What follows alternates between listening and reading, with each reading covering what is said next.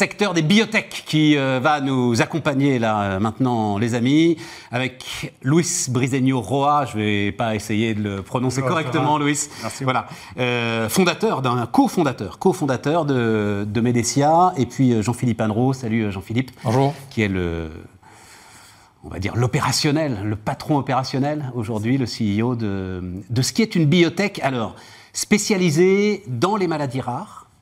Euh, vous d'ailleurs, c'est les maladies qui s'attaquent aux reins particulièrement, c'est ça euh, aujourd'hui Oui. Jean-Philippe? Alors, les maladies qui s'attaquent aux reins, particulièrement donc maladies rares, et surtout des maladies qui sont perte de fonction. C'est-à-dire c'est des maladies où le gène est absent. Dans bien, bien des cas, on Je ne sais pas ce que ça veut dire, le gène est absent, ça veut dire quoi le gène C'est-à-dire est que le gène a été délété et la, la maladie est provoquée par l'absence d'un gène. Bien souvent, les maladies génétiques sont des mutations ponctuelles. Ouais. Là, c'est le gène entier qui est absent. Donc, par rapport à des applications euh, classiques ou des approches classiques, souvent on imagine des inhibiteurs ou des activateurs du gène modifié, mais là, il est absent.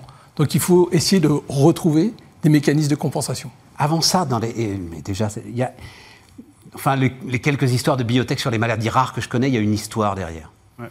Est-ce que, euh, Louis, il y a une histoire, une histoire personnelle qui a fait qu'à un moment tu t'es lancé là-dessus? Ah Oui, absolument. Il y a l'histoire de- du partenariat entre Jean-Philippe et moi-même, un historique d'un travail ensemble déjà. On était euh, anciens cadres de l'industrie pharmaceutique ensemble. Jean-Philippe était directeur d'un centre de recherche, moi-même directeur adjoint. Et on a eu le challenge et l'opportunité de, de monter Medecia il y a trois ans. Précisément, ça, ça sort de là, de, de ces, de ces premiers impulses. Mais pas une rencontre particulière avec un malade, par exemple, euh, dont on se dit c'est pas possible que j'arrive pas à résoudre l'histoire. Euh, je vais essayer de résoudre Des rencontres avec des malades. avec des malades. Et en fait, la vraie rencontre, c'est l'Institut Imagine.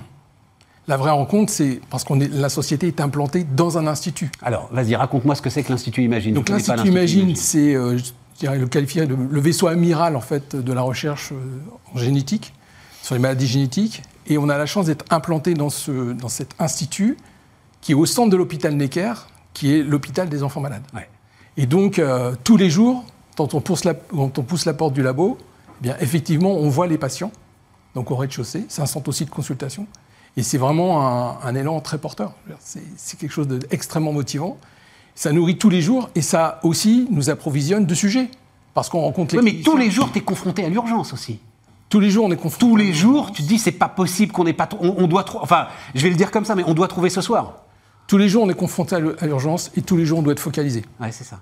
Donc c'est là la, la difficulté. Ça, c'est le challenge. Non, absolument, c'est le challenge en fait, parce qu'il faut bouger le focus, il faut bouger notre travail euh, dans différents secteurs. C'est une partie innovation, une partie développement. il faut avoir un œil d'un côté et un œil de l'autre côté.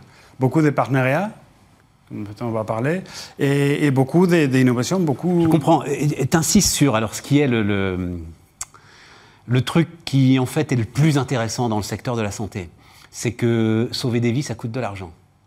Donc il faut s'intéresser à sauver des vies, mais s'intéresser aussi à la rentabilité de la recherche, c'est ça euh, Il faut s'intéresser à ce qui est important pour le patient. Parce qu'il n'y a pas de valeur thérapeutique. S'il n'y a pas de valeur thérapeutique, il n'y aura pas de valeur économique. D'accord. Et dans le monde des maladies rares, c'est encore accentué. Parce que le nombre de patients étant plus faible, il faut qu'il y ait une densité médico-économique très importante dans la proposition pour qu'en plus, ensuite, ce soit supportable d'un point de vue coût de développement. Mais voilà, mais c'est ça. Tu Mais- dois- ce qui est bon pour le patient, mais il faut qu'aussi quelqu'un à un bout de chaîne puisse payer. Exactement. Et ce qu'on fait, c'est qu'on réfléchit au-delà des maladies rares. Ce qu'on fait, c'est qu'on va aller rechercher dans des propositions maladies rares ce qui peut concerner des maladies plus fréquentes. Ah, ça. Et c'est ça le truc. Et aujourd'hui, on on n'est pas, on- effectivement, on est focalisé sur les maladies rares, mais on a toujours une attention très particulière. C'est est-ce que cette mutation est présente dans un segment de marché plus diffus, plus sourd, je dirais, mais qui représente un énorme élan de développement. Voilà. Et c'est ça vraiment notre moteur. Louis, quelque chose à ajouter Non, non, euh, absolument, non, non, rien, rien à ajouter. C'est-à-dire, pour nous, et c'est toujours cette challenge qu'il y a de faire de la bonne science, de la bonne innovation, de bon travail, de façon telle qu'on puisse aboutir à précisément avoir des produits pharmaceutiques de qualité, essentiellement, pour soigner des patients, que parfois des patients où il n'y a pas des... euh, ils ne sont pas des... des- sont médicaments, en fait. Ils sont essentiellement des maladies incroyables à naissance. Le- le- le- L'autre aspect euh, très important, c'est que, ben, on l'a vu d'ailleurs avec euh, le Covid, euh, c'est pas de Sanofi, de Pfizer que sont sortis les vaccins. C'est aujourd'hui, ce sont les petites structures. Eh bien, c'est exactement là où, où, est notre positionnement. C'est-à-dire qu'aujourd'hui, l'industrie pharmaceutique euh, a pris des décisions où effectivement la recherche fondamentale risquée n'est plus supportée ou de moins en moins supportée par l'industrie pharmaceutique pour développer d'autres segments, le développement. Et donc le, risque en fait est pris par la constellation de biotech qui vient finalement en France, en Europe, euh, subvenir aux besoins de recherche. Tout à fait. Et Medicia s'inscrit là-dedans. Donc plutôt que faire de la recherche et de se demander ensuite si effectivement ça va intéresser X ou Y industriel, ce qu'on fait, c'est qu'on prend contact avec les industriels d'abord et on essaie de déterminer quelles sont leurs aires thérapeutiques de recherche et ensuite on essaie de regarder dans notre portefeuille de propositions ce qu'on peut mener euh, sur place à l'Institut Imagine ou ailleurs. Et il y a une forme de course de vitesse entre eux C'est-à-dire que vous vous dites, pardon, je vais le dire comme ça, mais euh, donc il y a cette discussion avec euh, les industriels de la grande pharma, et vous essayez de voir ce que font aussi vos petits camarades, s'ils sont sur les mêmes domaines que vous, s'il y a des domaines euh, où on peut peut-être avoir un tout petit peu plus de temps pour se donner les moyens de trouver l'avantage. Sur les maladies rares, on n'a jamais de temps. Sur les malades, on n'a jamais de temps. c'est toujours ça le truc. Hein, ça, c'est le leitmotiv. Par contre, les maladies rares offrent quand même une possibilité d'avoir une concurrence moins féroce. C'est pas pour ça qu'on a du temps, mais on a une concurrence qui est moins féroce. Et aussi, on a la chance, si on arrive à avoir un partenariat avec un clinicien qui est expert du domaine, d'avoir une position, pas de leader, mais une position bien avancée avec un expert du domaine. Il existe peu d'experts. Donc ça donne aussi un avantage. Donc se positionner sur une maladie rare, c'est un choix important. Euh, on le fait, mais ça donne aussi une impulsion d'avance sur une, sur, une, sur une thématique. Et après, le modèle, c'est quoi? C'est une fois qu'on trouve, et qu'on trouve donc, j'ai bien compris, dans un segment qui est plus large que la maladie rare, c'est euh, modèle de licence, enfin, euh, alors, il y a plusieurs, basiquement Alors il y a plusieurs... justement, ce qu'on essaye de faire, c'est de ne pas avoir un seul modèle.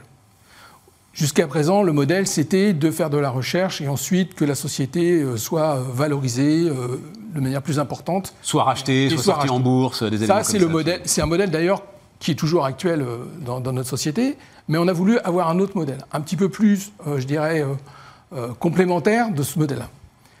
Ce qu'on essaie de faire, c'est d'avoir un modèle où on va intéresser des industriels et ensuite avoir différents scénarios de, sortie. Ça peut être un scénario comme celui-ci, ça peut être un scénario où on va créer une société à partir de cette proposition-là, ou un scénario où la proposition va rentrer dans le portefeuille directement de la société pharmaceutique.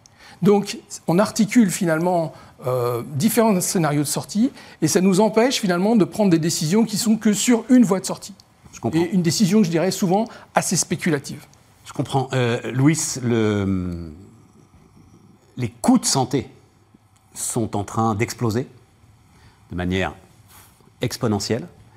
Euh, est-ce que là, il n'y a pas une forme de fragilité? C'est-à-dire qu'à un moment, les organismes payeurs sécurité sociale dans l'ensemble des États du monde, assureurs, euh, vont commencer à se poser un certain nombre de questions sur non, Absolument. Et je pense que les gens se posent des questions déjà maintenant. En fait, c'était pas les dernières années, c'est déjà les dernières peut-être 4-5 ans. C'est pour ça que pour nous, la chose très importante, c'est d'avoir des produits pharmaceutiques de qualité, on peut dire comme ça. C'est-à-dire de drugs, des médicaments qui marchent, qui marchent bien. C'est ça. Parce que les valeurs est là. Mais pour, pour, arriver à faire ça, il y a beaucoup de travail, beaucoup de travail de chimistes, beaucoup de travail de computation, beaucoup de partenariat. Et c'est, on croit beaucoup dans la qualité. Et c'est ça qui va nous permettre précisément d'arriver à avoir ces discussions de qu'est-ce le pricing. Avec, avec, avec les clés en main, en fait, pour dire vraiment, ça, c'est les valeurs, en fait. Dernière question, Jean-Philippe, réponse courte. On a tous quand même euh, pris un coup. Et on l'a vécu comme une petite humiliation nationale, le fait que Sanofi n'y euh, arrive pas sur euh, le Covid. Euh, il ne faut pas qu'on s'inquiète. La recherche médicale française, elle est forte, dynamique, puissante. La recherche française, la recherche européenne est extrêmement forte, extrêmement dynamique. on ne peut pas gagner peut-être sur tous les fronts. Certes, sur le Covid, on est content que ce soit nos amis allemands qui ont gagné. parfait. Seulement, il y a 8000 maladies rares aujourd'hui. Donc il y a euh, de la recherche pour tout le monde, il y a des innovations pour tout le monde. Et aujourd'hui, je pense qu'on a la chance quand même d'avoir en France les chercheurs qui ont découvert les gènes qui sont impliqués dans nos pathologies, donc sur lesquels on recherche. Ça, ça nous donne un avantage considérable. Et euh, Je pense aussi que euh, vous avez évoqué la, question du prix. Je pense que ce qui est important, c'est d'aller au-delà du concept maladie rare, peu de marché, médicaments chers. Nous, ce qu'on essaye de faire, c'est d'avoir une approche un peu intermédiaire, maladie rare, potentialité de marché supplémentaire et prix facial, je dirais, du médicament inférieur.